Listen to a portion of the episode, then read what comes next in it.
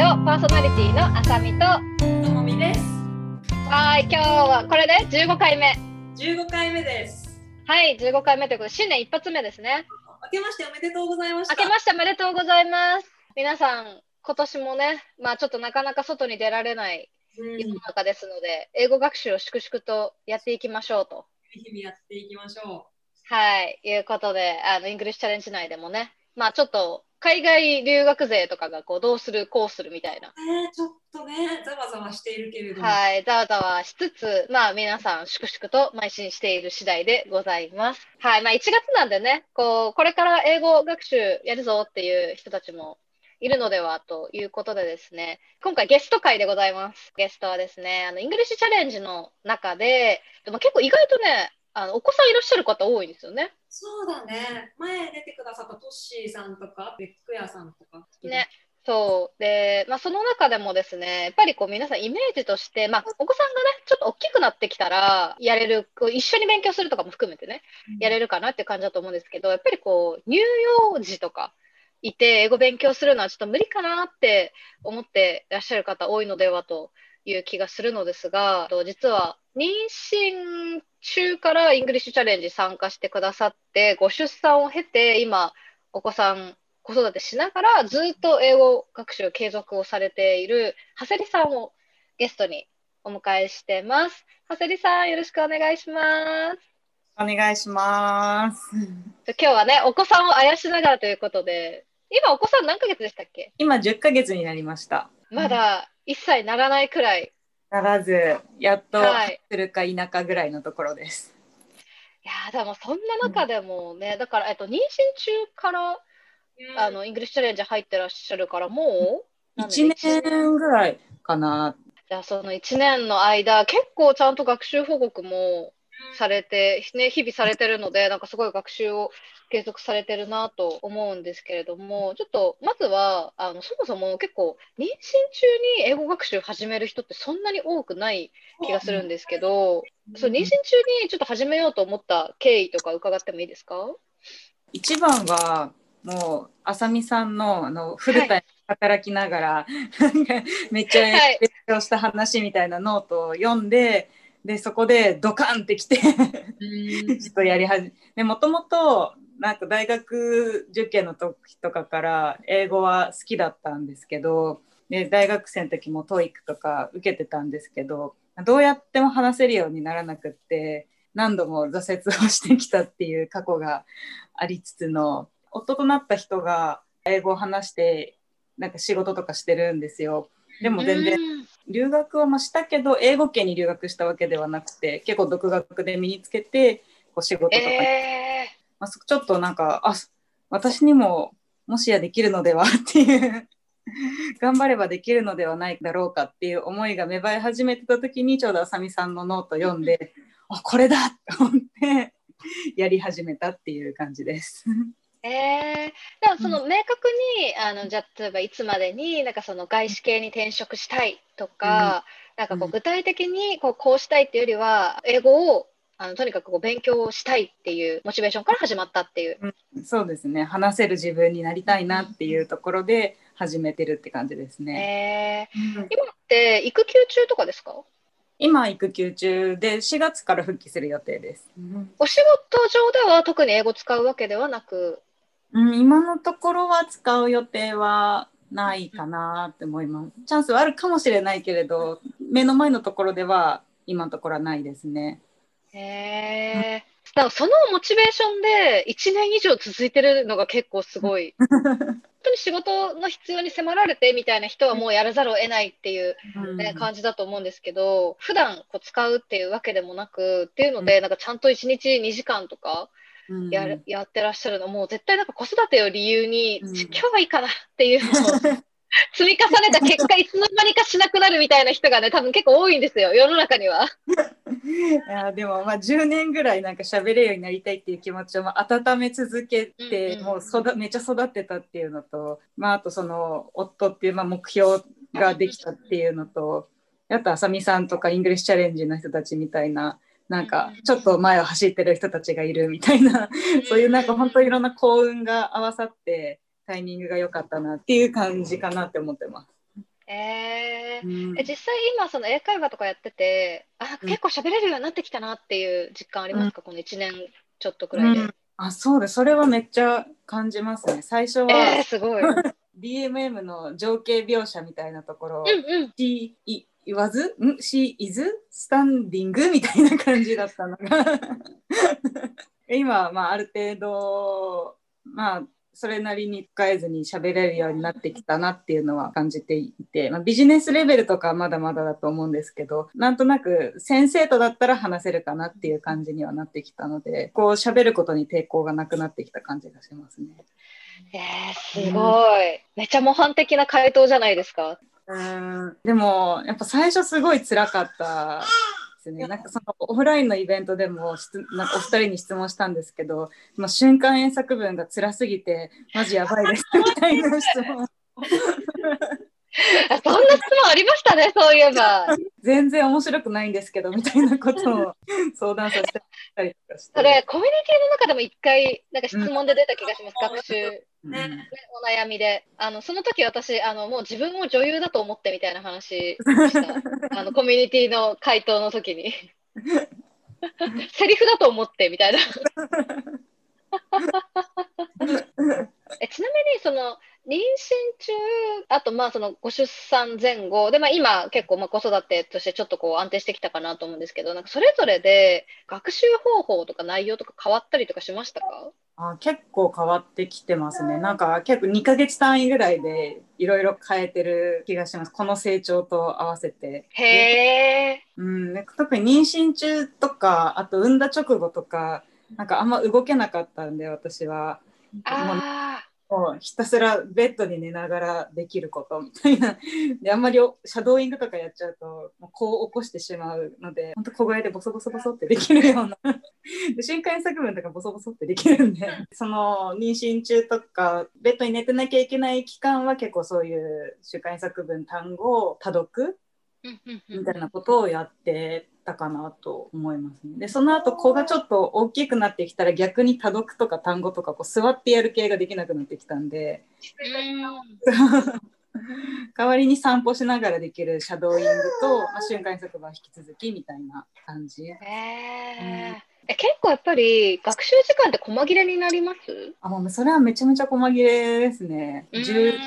もう15分とか20分とかもう寝た隙にとかなんかちょっと遊んでる隙にとか。ちょこちょこちょこっとやっていくような。それはなんかよくその隙間時間ちょっとスマホ見ちゃってこう SNS 眺めるとかしちゃう時間だとうん。5分10分で。もうなんかそういうしないで隙間ができたらもう英語をやるっていう、あそう。もう最近は平日は SNS 見ないっていうことにしてます。えすごい。まあ、仕事仕事上私は全然必要ないので本当ただの趣味で見てるだけだったんで、うんうんまあもう YouTube とかもいくらでも見ちゃうもう本当好きになっちゃうので、まあ、平日はもう見ないぞって決めて iPhone の設定してもう自ら今閉めて あのスクリーンタイムとかってことですか？あそうですそうです。あの、あれですよね。なんかこう何分以上使うとアラート来るみたいな設定できる。すごいまあ徹底してる。もう見ないぞって思ってやるようにしてます最近は。えー、このモチベーションの高さ。い いやでもどっちかっていうとまあ English Challenge の人たちがモチベーション高いからあやばいみたいなこの私仕事をしていない我がでできないのはまずいのではないかっていうなんかそういういやいやいやいやいやいや。いやでもそう思うと今度ね4月からはお仕事復帰されてまたねますますお時間がこう自由時間もね、うんなくなっていく中でちょっとまた学習スタイルもね変えていかないといけないんだろうなと思いつつ。うんなんかでもその隙間時間さえ有効活用できれば育休中とかになんかキャリアアップになるようなことをしていきたいみたいな人たちもね結構いらっしゃると思うので、やっぱ資格の勉強したりとかする人もいますもんね一定数。うん。資格の勉強って机に向かわないといけないことが多いと思って、結構ハードルが高いんじゃないかなって私は思うんですよ。なんか最初に文法とかもそれは妊娠中にやっといてよかったなと思ってて。あ簿記とかやってる人は本当すごい。プログラミングとかやってる人は本当すごいなって思います。ーあー確かになんかそれこそその思考がやっぱ中断されちゃうから、なんか多分記事を書くとかも難しそうですよね。あうん難しいと思います。ね、なんかそう思うと、まず単語とか瞬間英作文とかだったら、一個やって、はいはいはいはいみたいな、一個やって、あ、また呼ばれたとか、次は打つみたいなのとか、でも別にね、なんか支障ないですもんね。うん、筋トレみたいなもんじゃないですか、あれって。うんうんうんうん。まあでもやっぱそれだけお母さんになると本当座れないんですね。え、じゃあうん英会話の時間ってどうやって作り出してるんですか、確かに。それはある程度ね、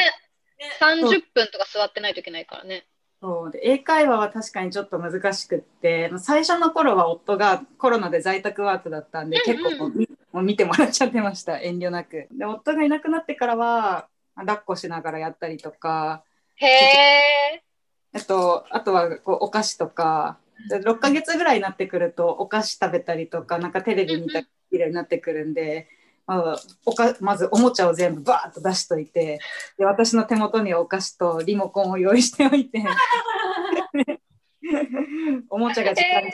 お菓子お菓子がダメになったら次テレテレビみたいな感じで用意しておいて。でそうするとでも20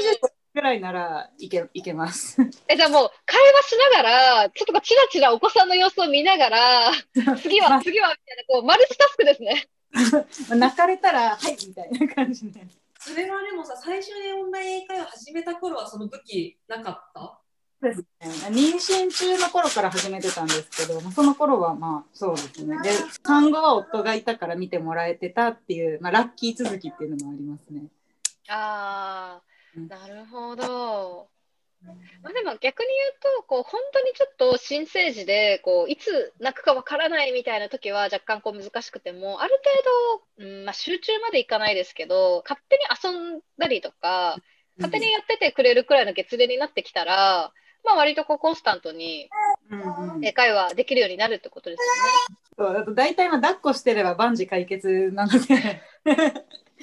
まあ本当にもうダメだったらもう抱っこしながらやれば、よね。え25分ぐらいだったらまあなんとかなるかなとは思います。ー、えー、なんかでも抱っこしながらすごいなんか先生たちからの、そうそう、私も先かね、和みそう。フィリピン人の先生たちすごいもう赤ちゃんにつ対してすごい温かくて「おーベイビー!」みたいな感じでみんな言ってくれる。確かになんかこう。お子さんの説明がめちゃ上手くなりそうですね。今いくつでとか、確かに。あーなんか、そう思うとこう意外とね、あの、ズーム会議とかでも、なんかちょいちょいこうお子さんの乱入みたいなのとかね、ありますけど、うんなんか英会話も、もうなんか、抱っこできる年齢とかだったら、なんかもう抱っこして、ベイビーと共にみたいな。の全然ありですよね。こう、なんか無理に、なんでしょう、おとなしくさせとかないとか。あそう思うとちょっとストレスになっちゃうかもしれないですね。うーん。うんえー、なるほどな。お子さん育てながらって、結構まあ英語学習なんか無理なんだろうなって先入観で思ってましたけど、なんかやっぱ工夫次第でいろいろうんね、できるものですね。うんいや、だってね、うんお子さんを育てながら、なんか英語力のキープのみならず伸ばしてるっていうのが、今年はね1年目だったんで、まあ、去年か1年目だったんでふんって伸びたんですけど、まあ、今年が勝負ですよねどうなるか。いや、そうなんですよ。これはね、 intermediate の罠というか、 intermediate 長い。advanced に一生のうちにここ今世でなれるのかっていう。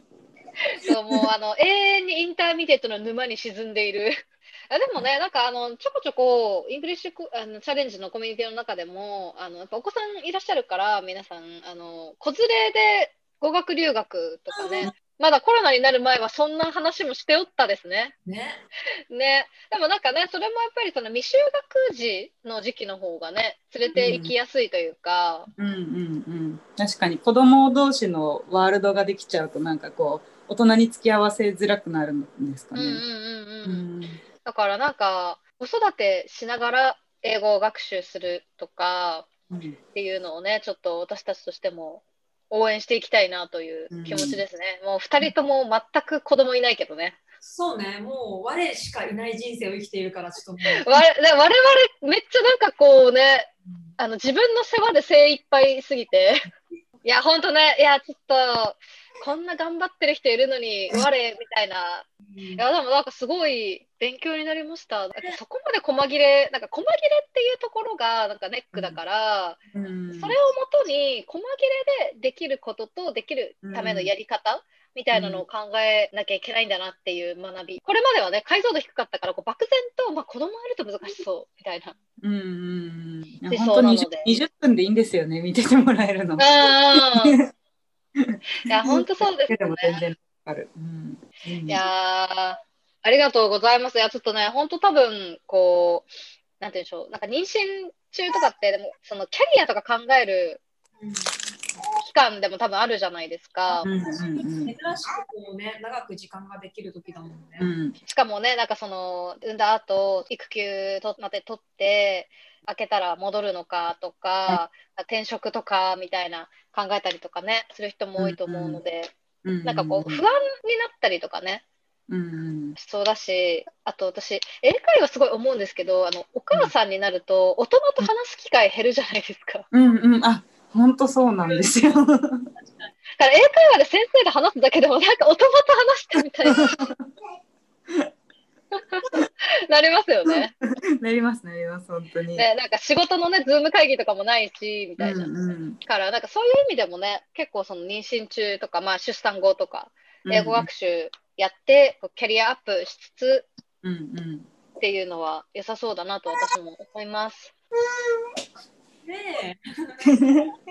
ということで、まあ、結構ね、コミュニティ内でもね、こういうライフスタイルとかどう学習していくかみたいな話とかもね、うんしてるので、またちょっと引き続き English Challenge でも、あのまたお子さんのね、こう、年齢とかが変わってくるとね、いろいろ変わる部分もあると思うので、またちょっと取り上げていきたいと思います。ということで、今日のゲストは、はてりさんでした。ありがとうございました。ありがとうございました。